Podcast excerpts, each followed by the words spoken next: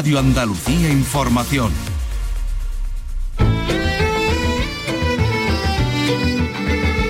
En RAI, Andalucía es cultura.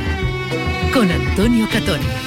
¿Qué tal amigos? Muy buenas tardes. ¿Será Málaga la ciudad de los museos, la elegida para acoger una subsede del prestigioso Hermitage de San Petersburgo?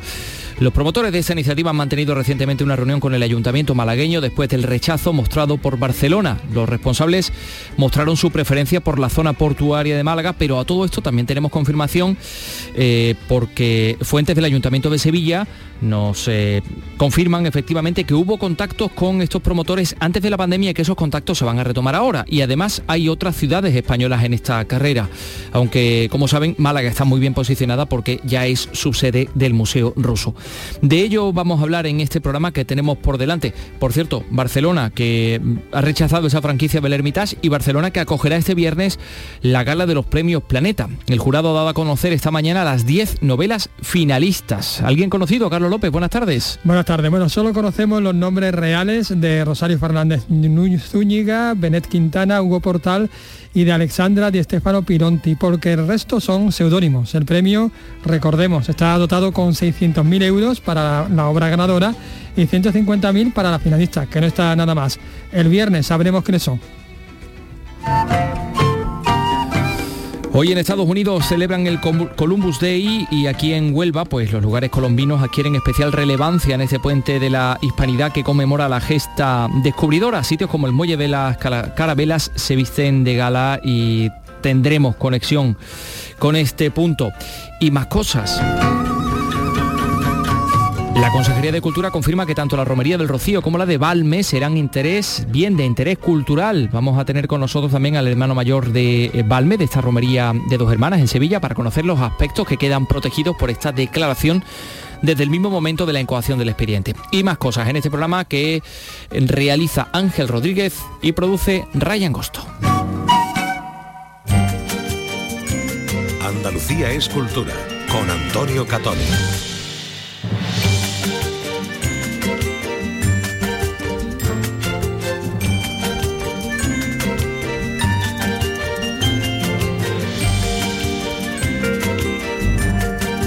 El Hermitage de San Petersburgo, uno de los museos más importantes del mundo. Eh, hay varias ciudades eh, en competencia por acoger una franquicia de este museo, una subsede de este museo, tanto en España como en Portugal.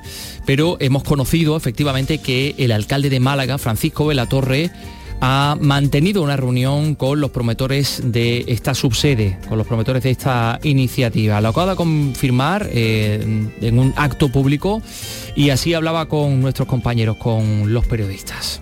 Es, cierto que, como dicen los señores, que dicen los amigos y los señores que promueven el tema del Hermitage, eh, han tomado contacto, eh, hemos tenido esa reunión y eh, nosotros hemos mostrado disponibilidad también, lógicamente, ¿no? Porque eh, ha habido más ciudades, por lo que se ve, eh, no, no sé si ha sido contacto de ellos hacia las ciudades o al revés, en cualquier caso, nosotros estamos abiertos al tema en la línea de esa estrategia de Málaga de ser fuerte en cultura, ¿no?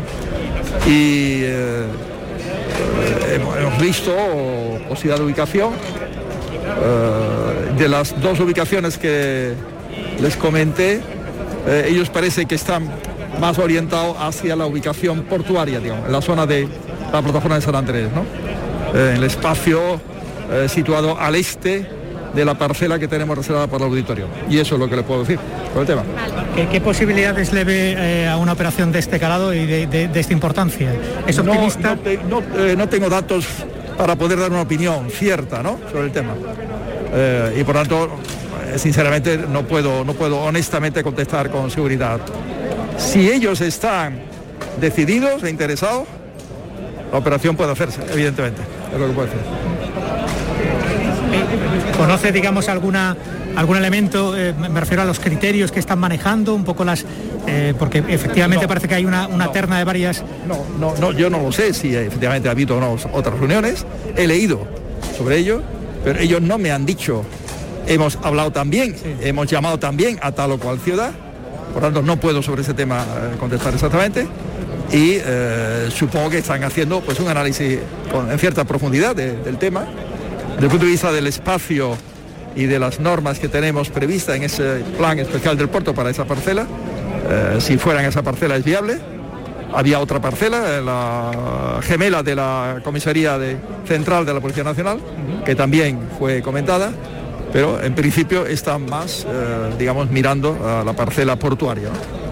¿Y hay previsión de algún otro encuentro en estas semanas? Eh, eh, ahora, a corto plazo, que yo recuerde, no, en agenda, pero abierto a esos encuentros. Se quedó en que cuando yo tuviera las ideas más maduras, eh, más claras y definitivas, pues habría contacto. En paralelo deben tener contacto, que me parece que lo han tenido, a nivel portuario, como es natural. Ahora, la espera que se pueda concretar, evidentemente, sería un aliciente más para Málaga, evidentemente. Siempre cualquier avance en esa línea, como va a ser un aliciente, la ampliación que estamos en conversación con el Museo del Vidrio, también por ejemplo, ¿no? todo lo que sea reforzar vidrio y cristal ¿no? y artes decorativas, reforzar eh, la, potencia de lo que ya existe o nuevos equipamientos, siempre es bueno para Málaga, cuya estrategia en esa línea entendemos que ha sido un éxito como elemento motor de la estrategia también en paralelo de ser una ciudad innovadora, una ciudad que es capaz de atraer talento, etcétera. ¿no? Málaga que ha apostado por la cultura, ha apostado por los museos. Como bien decía el alcalde Francisco de la Torre, hay más ciudades interesadas en acoger esta eh, subsede, eh, esta franquicia del Hermitage. Ahí está Valencia, Lisboa, Madrid y también en Andalucía, Sevilla. Fuentes del Ayuntamiento de Sevilla que hemos contactado nos eh, confirman que hubo contactos con eh, los promotores de la iniciativa antes de la pandemia y también nos dicen que en estos momentos se trabaja para retomar esos contactos. Esta mañana la consejera de Cultura Patricia del Pozo ha participado en un acto en Sevilla donde le hemos preguntado efectivamente por eh, esta reunión del alcalde de Málaga con los responsables de la, de la subsede del Hermitage y así se ha expresado Patricia del Pozo para mí, como consejera de Cultura, eh, me parece magnífico. Es decir, cualquier institución cultural que quiera tener una sede en Andalucía para que eh, podamos eh, disfrutarla y no solo disfrutarla, sino también de algún modo ser receptores de visitas de dentro y fuera de nuestra comunidad autónoma para disfrutar de esas sedes culturales, para nosotros es una maravilla. El Hermitage, eh, ya saben ustedes que es uno de los museos más importantes del mundo, que fue fundado en el siglo XVIII por Catalina II y es una de las pinacotecas más famosas del mundo, cuyos eh, fondos, una de las colecciones de arte más impresionantes que se conservan, pues se exponen en lo que fue el Palacio de Invierno y en otros edificios que hasta la Revolución Rusa pues fueron propiedad de la corte imperial, de la corte de los zares. En el museo se exponen unos 3 millones de obras de arte entre cuadros, esculturas, obras gráficas, hallazgos arqueológicos, monedas, medallas procedentes de un montón de sitios obras de la Grecia clásica, de Roma, de Egipto, obras de artistas como Leonardo, Rafael o Rembrandt, pero querido Carlos, permíteme que te diga, no sé si has estado en el Hermitage. No, no he estado. Porque últimamente estás muy viajero. Permíteme que te Yo diga antes viajaba mucho, antes, de, antes de, tener niños mayores. Ya, en fin, la vida te ha cambiado. Tiene el Hermitage una fantástica colección de pintura española. Ahí tenemos obras de Alonso Sánchez Coello, de Juan Pantoja de la Cruz, de mm, José de Rivera, de Zurbarán, de Diego Velázquez, pero probablemente una de las más importantes sea la colección de Murillos, hasta 27 Murillos. Eh, colección, ¿eh? algunos realmente impresionantes que salieron de Sevilla eh, pues robados, no se puede decir otra palabra, permítanme que diga robados por en los ejércitos napoleónicos y que, al robaron. encontraron ahí su, su acomodo en el Hermitage. Bueno, pues vamos a ver qué pasa con esto de la subsede del Hermitage. Eh, Carlos, Dime. Mm, tú estás muy pendiente, vas a estar muy pendiente del premio Planeta. Se va a fallar este próximo viernes. Sí, de noche. Y, bueno, y esta misma mañana el jurado del premio ha dado a conocer las 10 novelas finalistas de esta edición.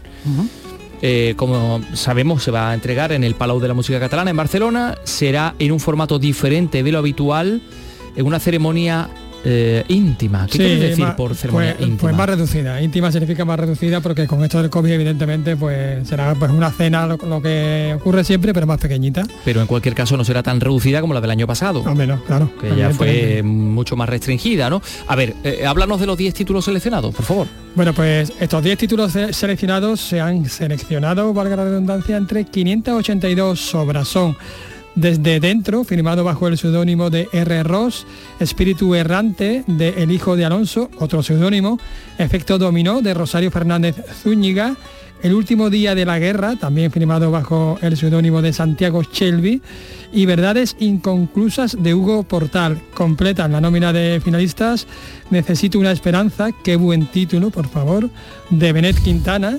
Llevaremos otros nombres bajo el seudónimo Copo de Algodón, La vida secreta de Los Ángeles, de otro autor con seudónimo, Neoland. La amistad es un gurú, un gurú de Alexandra Di Stefano Pironti y el caso Almenara de Joe Mars, otro seudónimo. Bien, oye, ¿el jurado por quién está compuesto? Bueno, pues mira, por José Manuel Blecua, por Fernando Delegado, por Juan Eslava Galán, por Perallín Ferrer, por Carmen Posadas, Rosa Regás y Belén López como secretaria con voto. Te digo más o menos la cantidad metalística del premio, la pasta, venga.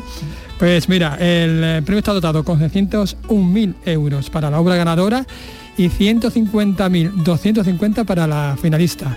Por cierto, España lidera la procedencia de estas 582 novelas presentadas con 30 obras. Le sigue Sudamérica con 101, Norteamérica con 53 y el resto de Europa con 16. Y si vamos con las quinielas y estas cosas que se suelen hacer, bueno, pues en la pasada edición ganaron dos mujeres, Eva García Sáenz de Urturi con el thriller psicológico Aquitania. Histórico, histórico, histórico, sí, histórico y psicológico, sí, sí. También, sí. Y la televisiva Sandra Barrera, que quedó finalista con Un océano para llegar a ti, una novela sobre los secretos familiares y las emociones silenciadas.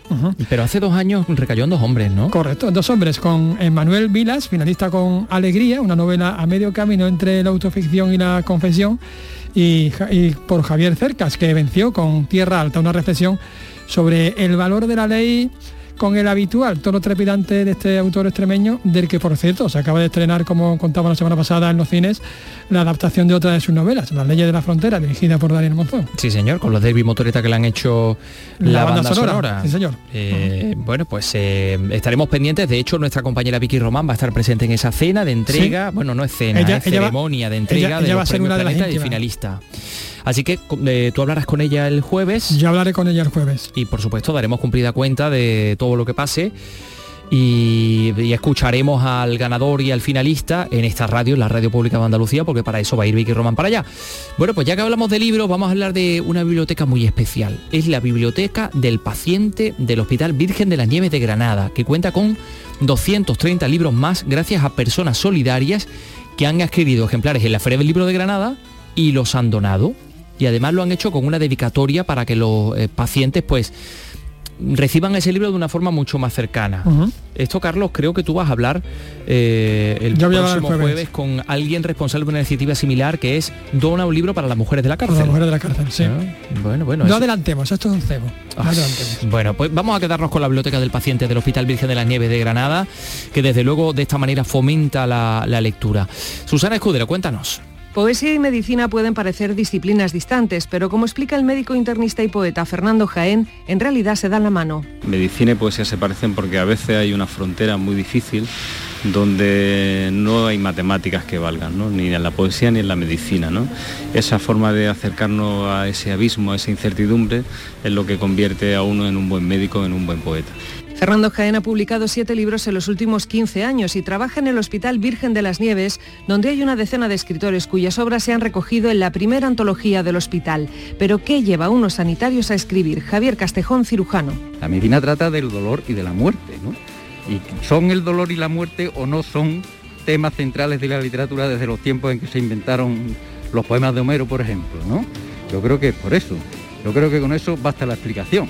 La Biblioteca del Virgen de las Nieves cuenta ya con 30.000 volúmenes que provienen de donaciones, como las que se han podido hacer en la caseta de la Feria del Libro. Juan Cívico es su responsable. Todos los libros están dedicados a nuestros enfermos y a nuestros niños. Pero los sanitarios no solo escriben, también cantan y lo hacen en el recién creado coro del hospital. María Ángeles García, gerente del complejo hospitalario. La parte del coro ha venido a poner una inyección de ilusión y de esperanza después del año y medio de pandemia que llevamos. Y además ha venido a consumar una especie de colaboración entre profesionales y gente de fuera del hospital para construir ese coro Además, los enfermos encuentran refugio en el programa Acompáñale, en el que voluntarios leen libros para aquellos que no pueden hacerlo por sí solos.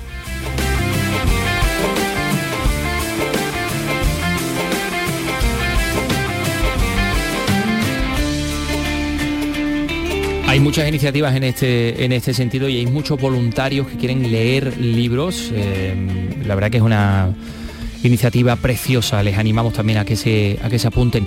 Son las 3 y cuarto. Enseguida vamos a hablar de patrimonio y de todos estos eh, conmemoraciones en torno al 12 de octubre. Andalucía es cultura con Antonio Catoni. Poetas andaluces. Escucha el homenaje a la literatura de nuestra tierra. Siente el orgullo de ser andaluz descubriendo la obra de nuestros poetas con Rogelio Reyes Cano y Antonio García Barbeito. En nocturno, en RAI Poetas andaluces. Los lunes desde las 11 de la noche. RAI. RAI. Radio Andalucía Información. Síguenos también en Twitter, arroba escultura RAI.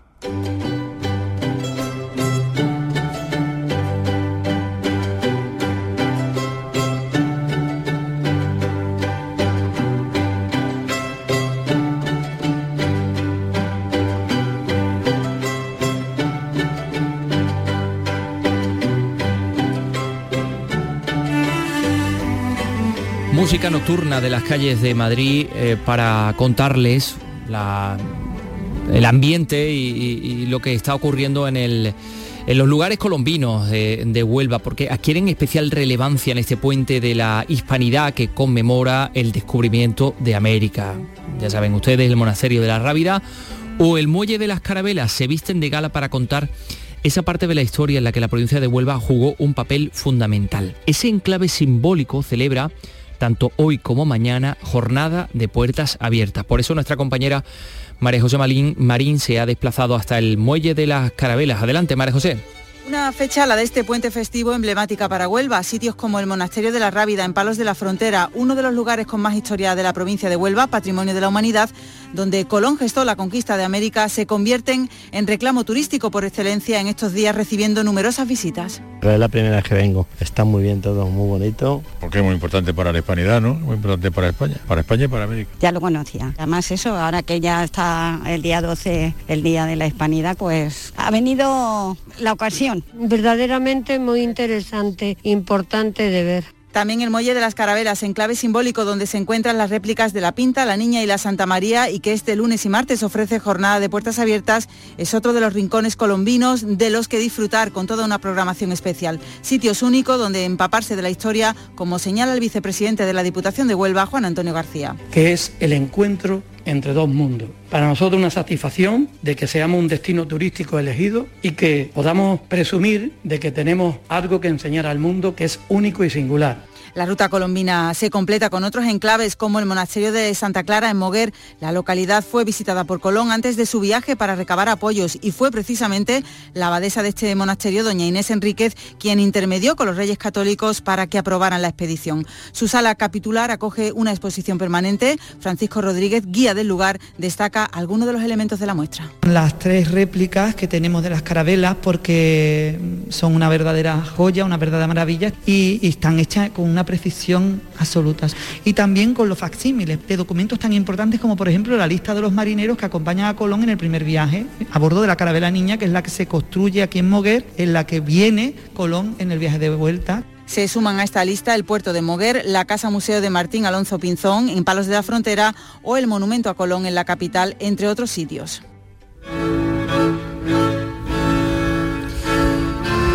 Monumento a la fe descubridora, el monumento de la Punta del Sebo, por cierto, recientemente restaurado, está flamante, así que también merece una visita a ese punto de la capital onubense.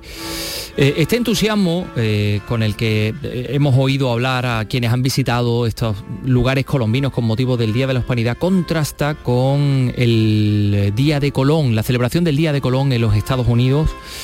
Columbus Day, que se dice esto en inglés. Y es que en este país la celebración del 12 de octubre se traslada siempre al segundo lunes de octubre, por tanto es hoy. Y si bien en ocasiones puede coincidir con el 12, pues la mayoría de las veces no lo hace. Es una efeméride que además está generando cierta polémica en los últimos años, ya saben ustedes, esta obsesión por reescribir la historia, reinterpretar la historia con los parámetros de nuestros días. Tanto es así que el presidente Biden ha declarado que este día festivo sea también el Día de los Pueblos Indígenas. Javier Bolaños nos lo cuenta. Adelante, Javier.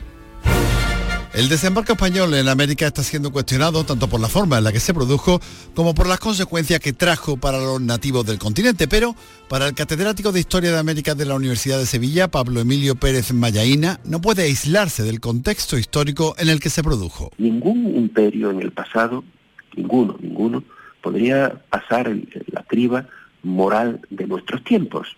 Ninguno. Pero insisto, tampoco el imperio azteca o el imperio inca por supuesto el imperio español, ni el francés, ni el, alemán, ni ninguno. Y es que la memoria en general, pero mucho más la memoria política, es muy selectiva. Los norteamericanos han tenido la habilidad, muy anglosajona, de presentar las matanzas de Indio como una epopeya, la epopeya del oeste, el Far West. Yo recuerdo cuando chico, eh, cuando venía la caballería a, matar a los indios, todo el mundo aplaudía en los cines. A juicio de Pérez Mayaína, las palabras de hace unos días en las que Joe Biden hacía referencia a España y a la historia dolorosa de errores y atrocidades que muchos exploradores europeos infligieron sobre las naciones tribales y las comunidades indígenas, tal y como dijo, frente a los halagos que le hizo a la comunidad italiana, responden a una necesidad política más que otra cosa. Los hispanos en, en Norteamérica son una fuerza muy importante. Y para algunos eh, blancos anglosajones, eh, pues eh, resulta que son la competencia, porque siguen llegando emigrantes y porque el español sigue aumentando el número de, de, habitantes que lo hablan en Estados Unidos. Entonces, al hispano se le ve mucho como un rival, el italiano no lo es. Por eso hoy, además del Día de Colón, se celebra en Estados Unidos por primera vez el Día de los Pueblos Indígenas, porque a veces no está de más revisar la historia para adaptarla lo mejor posible a lo que más nos conviene. Capitán, a efectos de las órdenes del departamento no diré nada sobre este ataque. ¿Ataque, señor McWay? ¿Qué ataque? Parte de mis hombres mandados por usted en esta barranca sufrieron un fuerte ataque de los indios. El destacamento... Pues eh, ahí acaban ustedes de escuchar a este profesor, a Pablo Emilio Pérez Mayaína, eh, contando efectivamente la habilidad de los Estados Unidos para vender eh, la conquista del oeste americano como una epopeya y no como un robo de territorio y una matanza de los, de los indígenas. Luego hablaremos del Festival de Tabernas, por cierto, porque esto ha dado pie efectivamente eh, como saben ustedes, a todo, mm, a todo un género cinematográfico como es el western.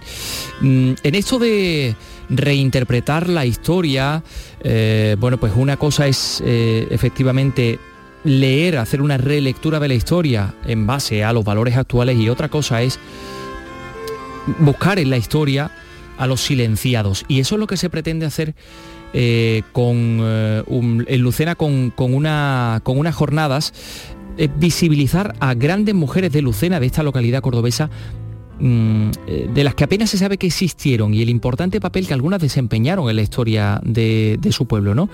Ese es el objetivo, como decimos, de las jornadas que ha organizado el ayuntamiento que cuentan con la colaboración de los cronistas locales y que se van a desarrollar del 13 de octubre al 3 de noviembre. José Antonio Luque nos da más detalles. Mujeres Lucentinas, pasado y presente, profundizará en la vida de lucentinas destacadas en el mundo de la cultura, el deporte o la nobleza, cada una de ellas en su época histórica. Nombres como el de Catalina Antonia de Aragón, marquesa de Comares en el siglo XII, de cuyo marquesado siempre se menciona al marido, Ernestina Maenza, primera española participante en unos Juegos Olímpicos de Invierno, o África Pedraza, escritora con sillón en la Real Academia de Córdoba, mujeres con grandes desigualdades a la hora de poder acceder a una formación universitaria, según Antonio Cruz, cronista coordinador de las jornadas la mujer empieza a tener pues prácticamente una formación parecida, pero una formación parecida que le cuesta mucho más esfuerzo que al hombre. Porque pensemos, por ejemplo, en el origen de, las primeras universitarias españolas. Están, eh, como si dijéramos, arropadas o cuidadas por los bebés, no pueden mezclarse con, con el elemento masculino de la universidad. Todas las conferencias tendrán lugar en el Salón de Plenos del Ayuntamiento de Lucena a las 8 de la tarde. Son las 3 y 24 minutos, hablamos de patrimonio.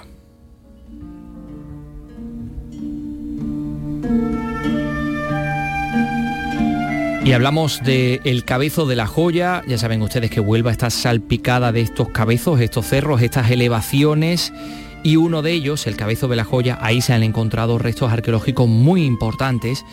De hecho es un símbolo del patrimonio natural y arqueológico de la capital onubense sobre el cabezo de la joya hay un plan, eh, un plan especial de desarrollo que plantea la construcción de una serie de edificios.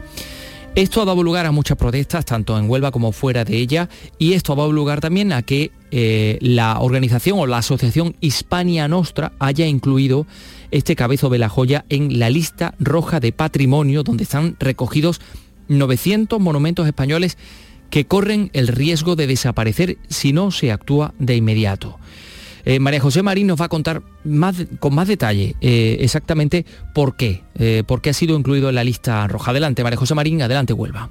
El plan urbanístico especial de La Joya, al que se ha dado luz verde por parte del Ayuntamiento de Huelva, plantea, entre otras cuestiones, la construcción en la zona de cuatro edificios de entre 12 y 15 plantas. Diversos colectivos denuncian que este plan supone la destrucción de más del 50% del cabezo actual y de los valores naturales y culturales de este enclave donde se sitúa la necrópolis tartésica de La Joya. Fue la asociación Huelva Temira, que impulsa la defensa de los cabezos, la que hace unos meses se dirigió a España Nostra para exponer el caso que ahora se incluye en la lista roja de patrimonio, como apunta su presidenta Alicia Navascués. Supone un nuevo respaldo a las denuncias que estamos haciendo diversos colectivos onubenses y se incorpora como una prueba más en la demanda que Huelva Temira está poniendo al Ayuntamiento ante el Tribunal Superior de Justicia de Andalucía.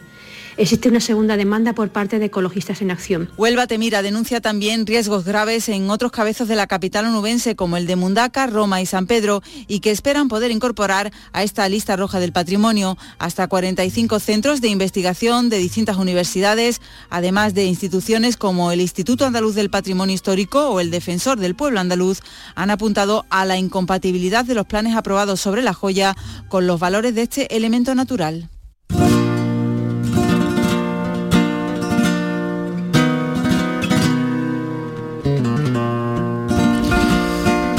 Pues ya que hablamos de protección de nuestro patrimonio, hay una figura que es la declaración de bien de interés cultural que efectivamente supone un nivel de protección sobre ese, sobre ese bien, ya sea mueble, inmueble o ya sea etnológico, antropológico.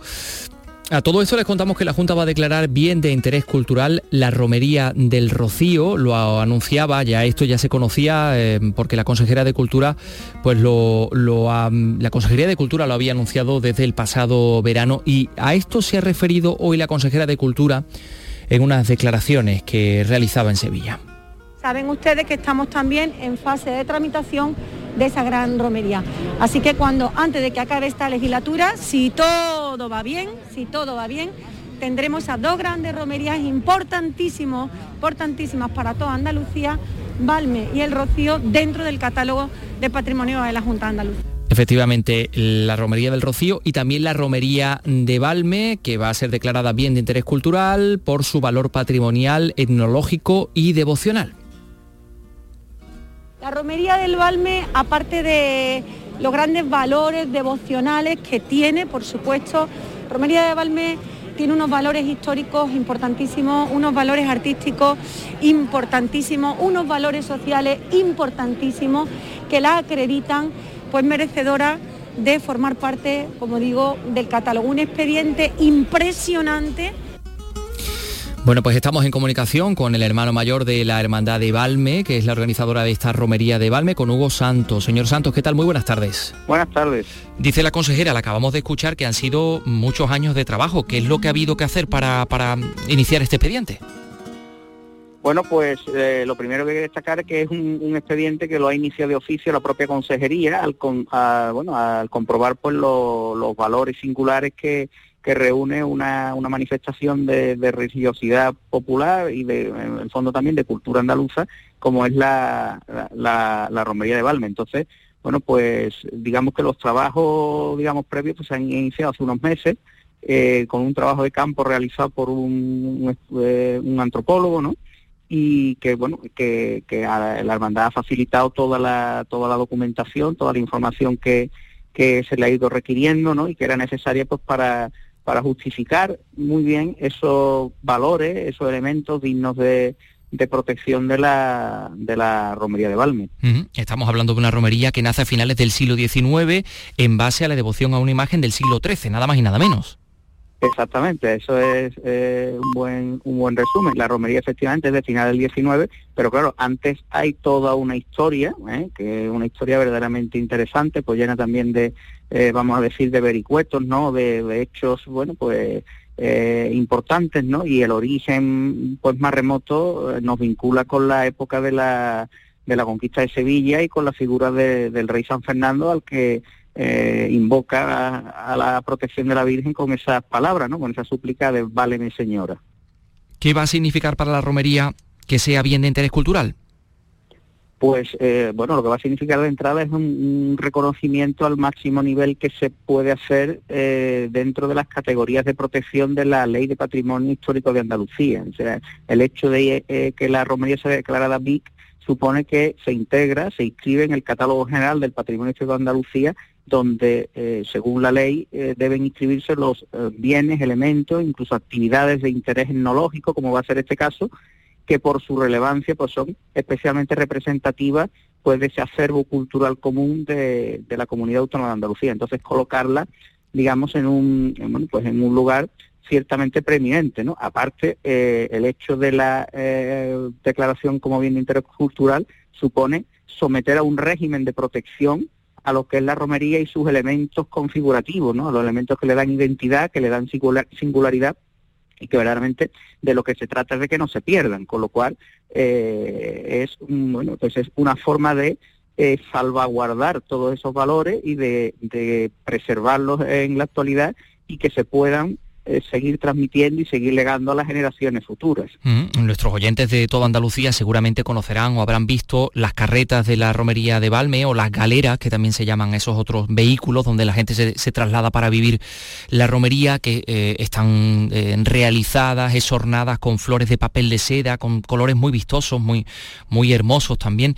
Esto, por ejemplo, también significa proteger esa forma concreta de, de, esornar los vehículos, es decir, que a la romería de Valme pues no se va a poder ir de cualquier manera, por ejemplo. Claro, claro, hombre, bueno, se podrá ir de cualquier manera, pero quien, quien, quien vaya en carreta o en galera, eh, bueno, pues tendrá que mantener la idiosincrasia de la, de la romería, ¿no? Y eh, efectivamente las flores de papel rizado y esos exornos, ¿no? Que evidentemente los exornos son efímeros, ¿no? Porque también eso está en, en la en la esencia de la romería, ¿no? Los exornos son efímeros, son para el día de la romería y el año que viene serán otros, pero lo importante es eh, el, el, cómo hacerla, ¿no? El, la forma de hacerla, lo que eso conlleva, ¿no? De, también de factor de, sociabilidad, ¿no? De convivencia social, ¿no? De grupos, de familias, de personas que, que se reúnen durante meses pues para para hacer las flores, eh, para idear los dibujos y, después, eh, bueno, pues para mm, ponerlos, ¿no? poner las flores y hacer ya la carreta o, la galera. ¿no? Pues estos son elementos que evidentemente caracterizan, singularizan la romería y tienen que estar dentro del régimen de protección. ¿no? Mm, y hay otros hay otros elementos, ¿no? desde la propia imagen de la Virgen hasta la ermita o el espacio donde la romería se celebra o incluso el propio camino bueno, ya muy transformado, ya muy alterado, ¿no? Bueno, pues a ver, a ver, porque ahora también hay que decir que lo que se ha aprobado es la incoación del procedimiento, es decir, se ha hecho un trabajo previo de campo muy importante, un estudio antropológico de gran interés, que sobre, eh, sobre cuya base se acuerda iniciar el procedimiento. Ahora ese procedimiento hay que tramitarlo, según dice la ley de Patrimonio Histórico de Andalucía, y culminará, ¿eh? culminará, Dios mediante, pues con, con una resolución del Consejo de Gobierno de la Junta de Andalucía por la cual por la cual se, se declare ya ¿eh? finalmente como bien de interés cultural y se inscriba en el, en el catálogo general del patrimonio histórico de Andalucía. Que eso tampoco sabemos cuándo será. No, eso no sabemos cuándo, pero bueno, eso tiene una tramitación, es decir, hay que hacer unas notificaciones, hay que dar un trámite de audiencia, de información pública, en fin, tiene que haber unos informes eh, eh, administrativos, en fin, que, es un procedimiento que está arreglado en, la ley, pero vamos, que, que, verá que se, que se utiliza comúnmente porque, bueno, lo mismo que se declara bien de interés cultural un conjunto histórico o un sitio histórico o un, eh, un edificio singular, ¿no? En la categoría de monumento, por ejemplo, bueno, pues, pues también las actividades de interés etnológico, que eso fue una novedad que incorporó la ley de Andalucía, del Patrimonio de Andalucía en el año 2007, pues ahí puede entrar perfectamente pues una celebración como la como la romería de Balmo. Bueno, y no deja de ser paradójico, hermano mayor, que esto llegue precisamente en un año en el que no se va a celebrar la romería. Tendría que, que celebrarse este próximo fin de semana.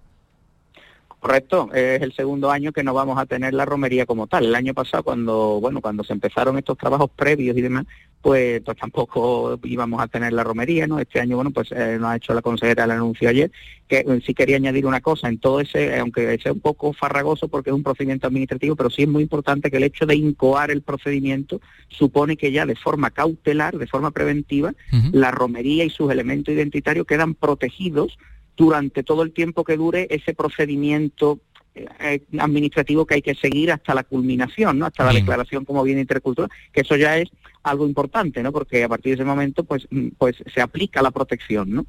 Y, después, bueno, respecto a, que no haya habido, sean años que no haya habido romería, bueno, pues, pues dos años ciertamente singulares, ¿no? Ciertamente singulares. Y este año, pues con una singularidad con respecto al año pasado, que, que no pudimos, bueno, pues lo único que pudimos hacer fue celebrar la misa al aire libre con la Virgen en el dintel de la puerta, una cosa que no se había hecho nunca y que quedó preciosa.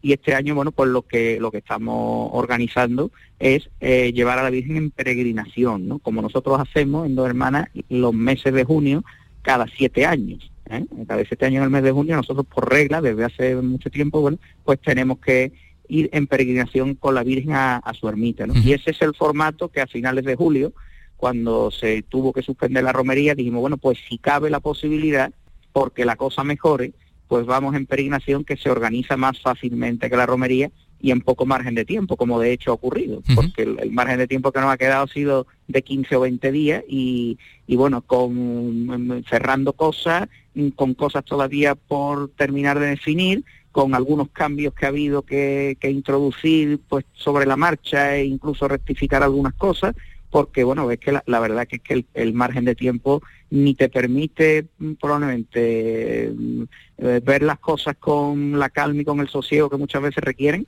y por otro lado es que es una presión que, que, bueno que es que no hay otra porque porque se nos van los días y, se aproxima la fecha. Aparte nosotros bueno los, cultos lo hemos empezado ya en fin que, que todo esto pues requiere de una dedicación muy intensa. ¿no?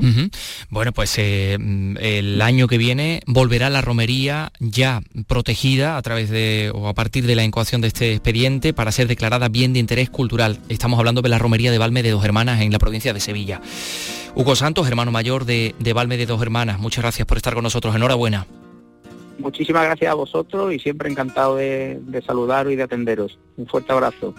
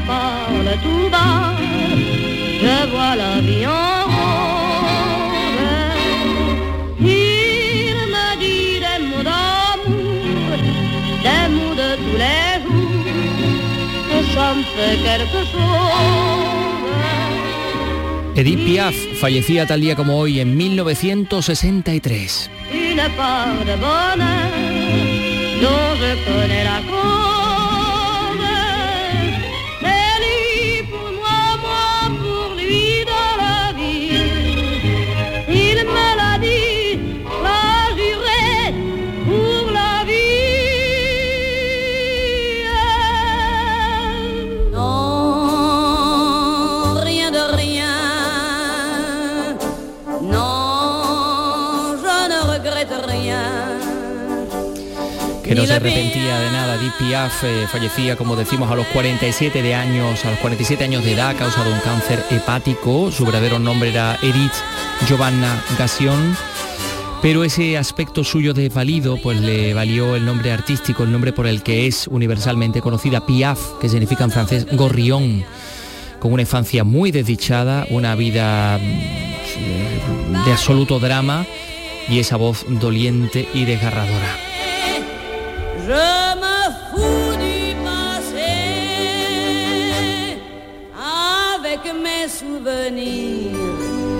J'ai allumé le feu, mes chagrins, mes plaisirs. Je n'ai plus besoin de balayer les amours avec leur trémolo, balayer pour toujours. Je repars à zéro.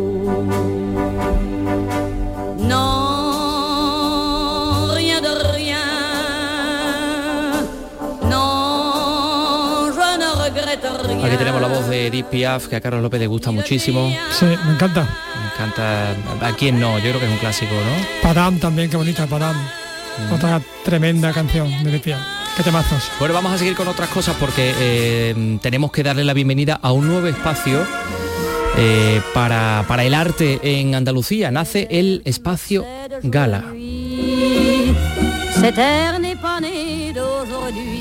Bueno, pues si te parece le vamos a dar paso a esta información de José Antonio Luque con esta con este tema de DPF. Estamos hablando de una nueva de un nuevo espacio, como decimos, en la Fundación Cordobesa de Antonio Gala, destinada a dar cabida a las obras más representativas de autores de reconocido prestigio. José Antonio Luque nos lo cuenta. En el vigésimo aniversario de la Fundación se amplía el horizonte de la sala de exposiciones creando un espacio abierto que permite el debate entre creadores, críticos y gestores culturales sobre el arte de vanguardia. La primera muestra abierta se titula Sensibilidad y recoge una colección de obras de arte propiedad de Antonio Gala. Las obras de las que no se ha separado nunca el escritor, como nos cuenta Braulio Valderas, coordinador del espacio Gala. Hay dibujos eh, de Penagot, por ejemplo. eh, es, muy variada, es muy variada y, y sobre todo hay algún cuadro de arte abstracto que, que, te, que rompe mucho con lo que podríamos pensar que Antonio eh, podía tener una visión más realista de la pintura. ¿no? Esta primera muestra con obras de Botín, Vázquez Díaz, Liébana Villatoro o Antonio Albacete puede verse cada día en horario de mañana y tarde y se clausurará el 21 de noviembre en el cierre de la semana de gala. Andalucía es cultura con Antonio Catoni. Oye, Harry, ¿sabes que ya puedes descargarte la nueva app de Canal Sur Radio? ¡Qué maravilla! ¿Has oído eso, Marlenber? ¡Ole, su primo! A- Ahora mismo me la bajo. En la nueva app de Canal Sur Radio, Harry, puedes escuchar los cinco canales de la radio pública de Andalucía. Canal Sur Radio, Radio Andalucía Información, Canal Fiesta, flamencoradio.com y Canal Sur Radio Música. Y además todos los podcasts, la radio a la carta y la programación local de todos nuestros centros. Harry. No esperes más y hazte ya con la nueva APP de Canal Sur Radio. Sí, señor. Quédate en Canal Sur Radio, la radio de Andalucía. Andalucía es cultura. En Twitter, arroba escultura RAI.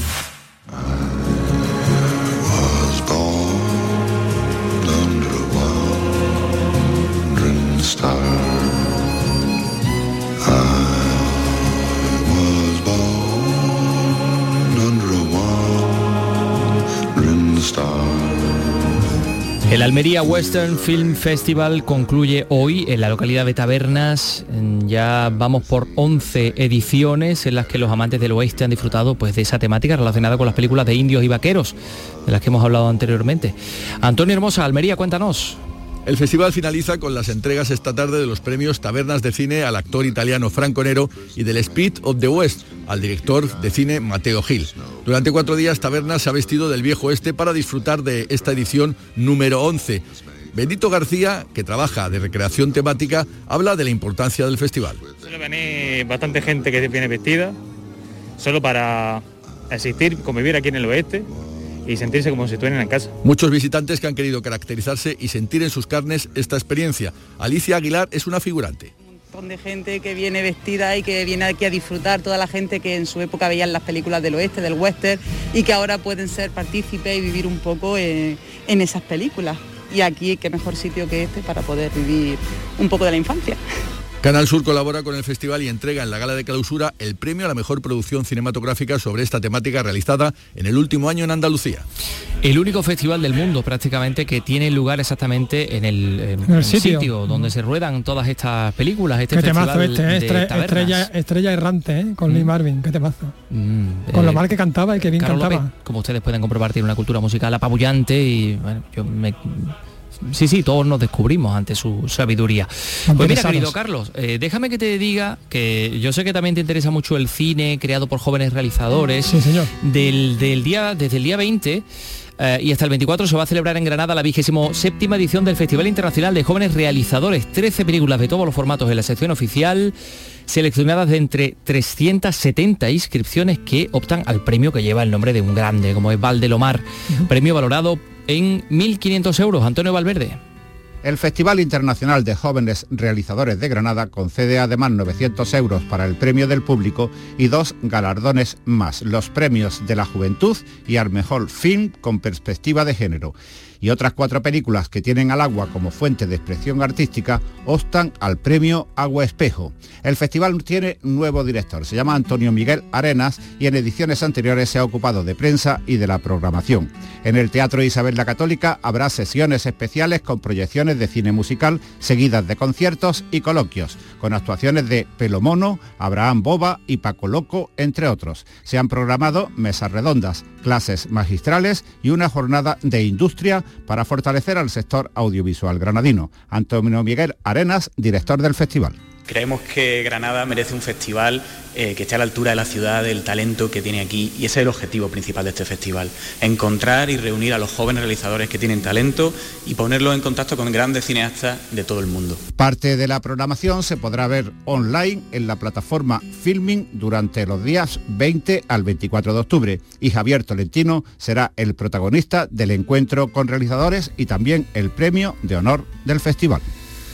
Bueno, pues eh, nos quedan muchas cosas que contarles. Por ejemplo, vamos a estar en directo en el Festival Flora que se está desarrollando en Córdoba, que es algo único. eh, esas instalaciones florales donde artistas especialistas en eh, el esorno floral pues han realizado esas instalaciones que están dejando con la boca abierta a todos cuantos lo han visitado. Pero antes vamos a seguir con música. Vamos a hablar de un concierto lírico que va a tener lugar hoy en Jerez a las 7 de la tarde en los claustros de Santo Domingo eh, con algunas de las áreas más conocidas del repertorio operístico. Pablo Cosano.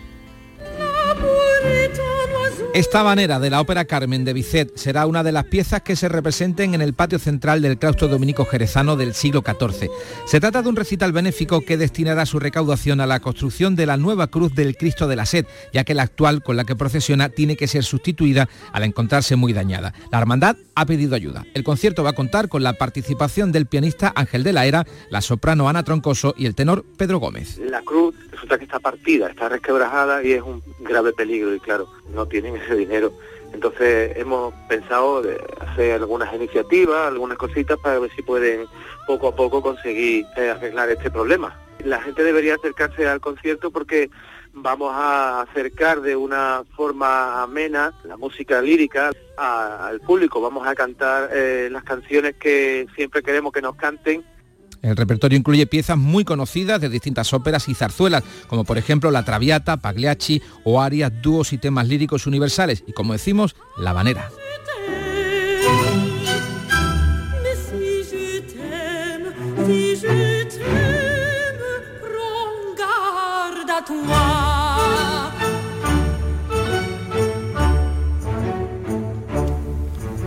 Esa habanera de Carmen eh, inspirada en una canción popular de la época, la canción El Arreglito, El que ustedes han podido escuchar aquí. Sí.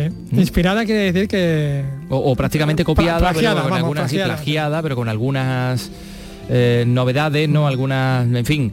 Eh, Es un homenaje, ¿no? Que también se dice. Es un homenaje. a- Variaciones, sí, es un tributo. Ahora No, se dice lo del tributo. Cuando tributo siempre ha sido un impuesto. No sé yo ahora decirlo de tributo. Pero bueno, en fin. Seguimos hablando de música porque acaba de terminar el festival Icónica Sevilla Fest, que ha tenido como escenario la Plaza de España de Sevilla. Eh, la primera vez que se utiliza como escenario para grandes conciertos.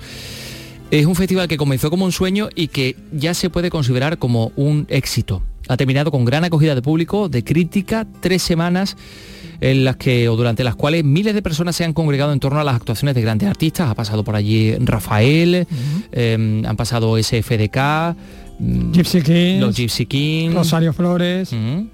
Josep Don- Carreras y Josep Carreras, un montón de gente. Bueno, y todo indica que este experimento, que además contaba con una zona de restauración, un poco en el estilo de, de- de, bueno, de esos conciertos intimistas, como pudiera ser el Sarlite, ¿no? De Marbella. Pues todo indica, decimos, que el experimento ha llegado para quedarse. Mm. Eh, María José Molina, nuestra compañera de Sevilla, ha podido hablar además con el director de este festival, que nos visitaba, y bueno, pues eh, le ha contado un poco qué es lo que, cuáles son las perspectivas, ¿no? Eh, María José, cuéntanos. A finales de septiembre, el Icónica Fest de Sevilla se inauguraba con un concierto de José Carrera acompañado del baile de Sara Varas. Después le han seguido otros iconos de la música como Rafael, Zucchero, Rosario Flores, los Gypsy Kings o Mónica Naranjo, todos arropados por la monumentalidad de la Plaza de España de Sevilla, que por primera vez ha sido escenario de una cita musical de esta envergadura.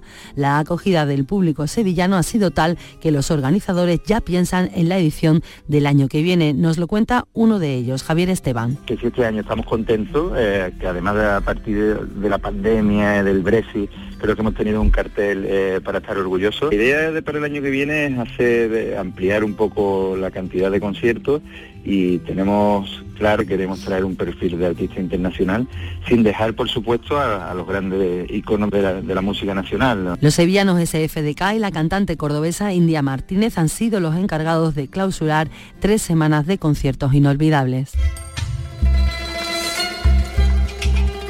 Pues hablando de Córdoba, ha comenzado el montaje de las esculturas de flores de los cinco artistas internacionales que acuden a esta cuarta edición de Flora, en una semana en la que también tendremos una edición extraordinaria del Festival de los Patios, así que todo todo concluye en, Córdoba. Flora se va a celebrar hasta el 21 de octubre este Festival Internacional de las Flores, eh, por el que van a pasar, por ejemplo, pues el artista Shane Connolly, que es la artista floral de la Casa Real Británica, Tom de Huber, uno de los artistas florales más reconocidos del mundo, un montón de gente más. Bueno, en la Posada del Potro, que es uno de los escenarios principales de Flora, se encuentra en estos momentos nuestra unidad móvil con Mar Vallecillo. Mar, ¿qué tal? Adelante. Saludos compañeros desde la Posada del Potro, uno de los enclaves de flora de este año, donde comienza la instalación de la obra de la madrileña Carolina Esteves, responsable de la empresa Teravitia, que concursa en el festival después de haber ganado el certamen Talento que se celebra por primera vez este año. Pero antes de hablar con ella, comentaros que Flora propone este año un intercambio cultural entre la creación de espacios vegetales y los patios de Córdoba. Los lugares elegidos son, además de este, de la Posada del Potro, el Museo Arqueológico, el Patio Barroco de la Diputación, el Palacio de Viana y el Patio de los Naranjos de la Mezquita Catedral. Hasta el próximo jueves se desarrolla el proceso de montaje por parte de los escultores florales participantes, entre ellos Carolina, que ha comenzado hoy su composición. Carolina, cuéntanos qué es lo que vamos a poder ver tanto los espectadores a partir del viernes como el jurado que valora tu trabajo el viernes. Hola, mira, lo que vais a poder ver en, nuestra instalación es la expresión de un deseo. Como el lema de este año es la fuerza, nosotros hemos considerado que lo que más fuerza tiene es luchar y intentando conseguir tu deseo con determinación, con arrojo, con brío, con constancia, con tesón. Y es eh, se titula Desideratum va a ser un diente de león gigante lleno de esporas que van a volar, que son todos los deseos que nos unen a todos los seres humanos. Carolina, eh, el leitmotiv de este año es una especie de hermanamiento entre los patios y el certamen. A ti eh, te ha tocado mmm, este, la Posada del Potro, este patio espectacular de Córdoba. Mm, ¿Te inspira? ¿Qué te parece? Bueno, debo decir que este es mi patio preferido y, no, y, no, y, es cierto, es cierto. Este patio yo ya lo conocía hacía años, me parecía que era muy bonito porque me recuerda a una corrala y me, me sugiere vecindad, comunidad, eh, compañerismo, convivencia, coexistencia y creo que para la pieza que nosotros vamos a instalar es el lugar eh, perfecto. ¿Las dimensiones? La... Las dimensiones es más grande de lo que yo recordaba, pero lo vamos, a, lo vamos a cubrir bien y lo vamos a florear de una manera muy bonita, muy delicadita y con mucha ternura. Se habla mucho de las composiciones en kilos de flores, no sé si tú tienes eh, cuántos va a llevar tu obra. Bueno, kilos no, kilos son muchos los kilos que vamos a utilizar porque vamos a poner casi 5.300 flores calculemos unos 80 gramos por flor, pues tú me dirás.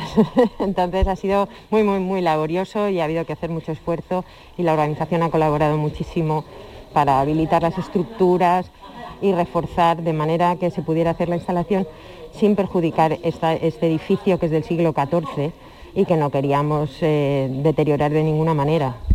Carolina, tú y a través de Teravitia, la, empresa ¿no? Eh, de la que eres responsable, ha ganado este año el primer certamen eh, talento, es decir, es como una puerta a nuevos creadores para participar en este certamen que además mm, cuenta este año con la obra, pues como el florista de la familia inglesa, en fin, no sé, eh, ¿para ti qué ha supuesto?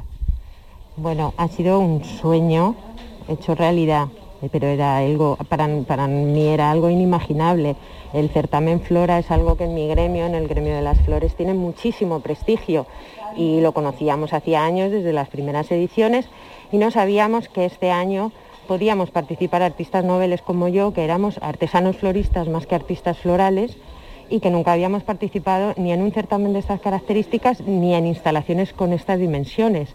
Entonces ha sido una grandísima oportunidad y ha sido algo mm, eh, apasionante, apasionante, lo estamos disfrutando muchísimo, yo lo estoy viviendo con muchísima, muchísima ilusión, lloro todo el rato, pero de alegría y de emoción y creo que ha sido un gran acierto y, una forma muy muy generosa de la organización de dar oportunidades a artistas como yo que no sabíamos que esto se podía hacer. Bueno, pues muchas gracias Carolina y mucha suerte el próximo viernes con, con el fallo del jurado. Muchísimas gracias. Bueno compañeros, pues todo ha de estar listo, mm, como hemos dicho, para este viernes, la jornada en la que un jurado va a valorar Sí. y en la que además estos recintos abren sus puertas al público para visitas hasta el próximo jueves, día 21. Al mismo tiempo, Flora realiza 55 actividades paralelas, entre las que destaca su escuela, en la que profesionales divulgarán técnicas y secretos del arte floral a través de talleres, charlas y demostraciones. Los premios serán de 25.000 euros para el primer premio, el primer galardonado y de 10.000 para el segundo. El Ayuntamiento de Córdoba ha aportado este año por primera vez al festival 227.000 euros. Gracias, eh, Mar Vallecillo. A todo esto mm, tendríamos que añadir que existe una ruta gastronómica de floristerías y de hostelería que sirve de recomendación para los ratos libres que tengan las personas que se acercan a disfrutar de, de este festival, que como dices, se abre al público el viernes, pero ya se están, bueno, pues eh, instalando, ¿no? Todas estas eh, preciosas eh, instalaciones, verdaderas obras de arte. ¿Quién pudiera estar eh, en la pasada Sí. eh? Sí, sí, sí, sí. A partir del viernes se puede, se pueden ver. Eh, nos queda tiempo para invitar a nuestros oyentes a que visiten otra exposición. En este caso es algo muy distinto porque estamos hablando de fotografía en Algeciras, ya está abierta la exposición que sirve para homenajear al que fuera presidente y alma mater de un colectivo fotográfico, Alberto Galán, que fallecía el pasado mes de enero y estamos hablando de una muestra con fondos propios que lleva por título El lector de imágenes y que estará abierta hasta el 23 de diciembre, así que tienen, tienen tiempo para verla nuestros oyentes de Algeciras y quienes pasen por, por esta bellísima localidad del campo de Gibraltar. Susana Torrejón, danos más detalles. Alberto Galán fue el encargado de recopilar la colección de fotografías que a día de hoy atesora la UFCA. Más de 800 obras, de las que ahora se podrán ver una treintena en la muestra con la que le homenajea el colectivo fotográfico. Son sus favoritas, pero también son algunas de las que menos se han visto. Eduardo Vargas es el presidente actual de UFCA. Era él el que a través de sus contactos, a través de, bueno, de ser como él era, de esa forma que tenía de ver la fotografía, pues hizo que mucha gente, oye, donara obras. Entonces hay obras de, ¿qué te digo yo? De premios nacionales de fotografía tenemos varias. O sea, está Díaz Burgos, está Castro Prieto. She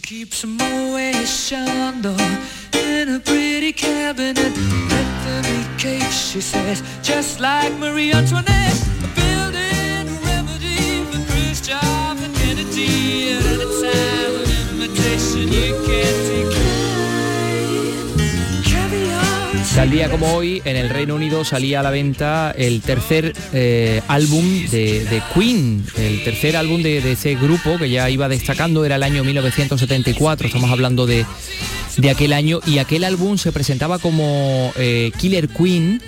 Eh, bueno, pues que mm, entre otras cosas hablaba de la historia de una prostituta de lujo. Lo que pasa es que, claro, jugaban un poco con el equívoco de, Claro, de la reina. hablando en el Reino Unido, Queen, pues ya todo el mundo piensa en Isabel eh, II.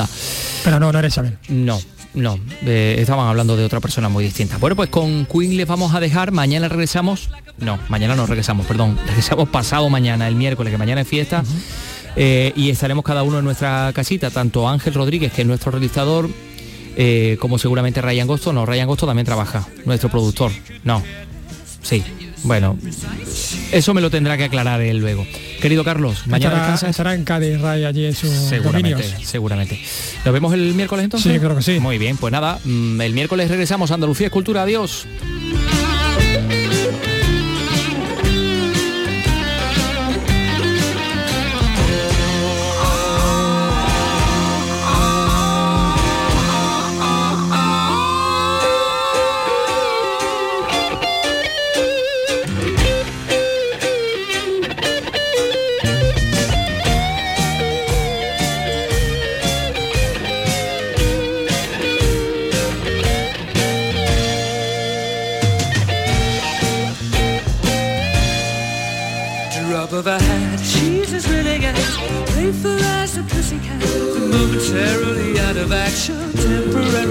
got it. That's absolutely right.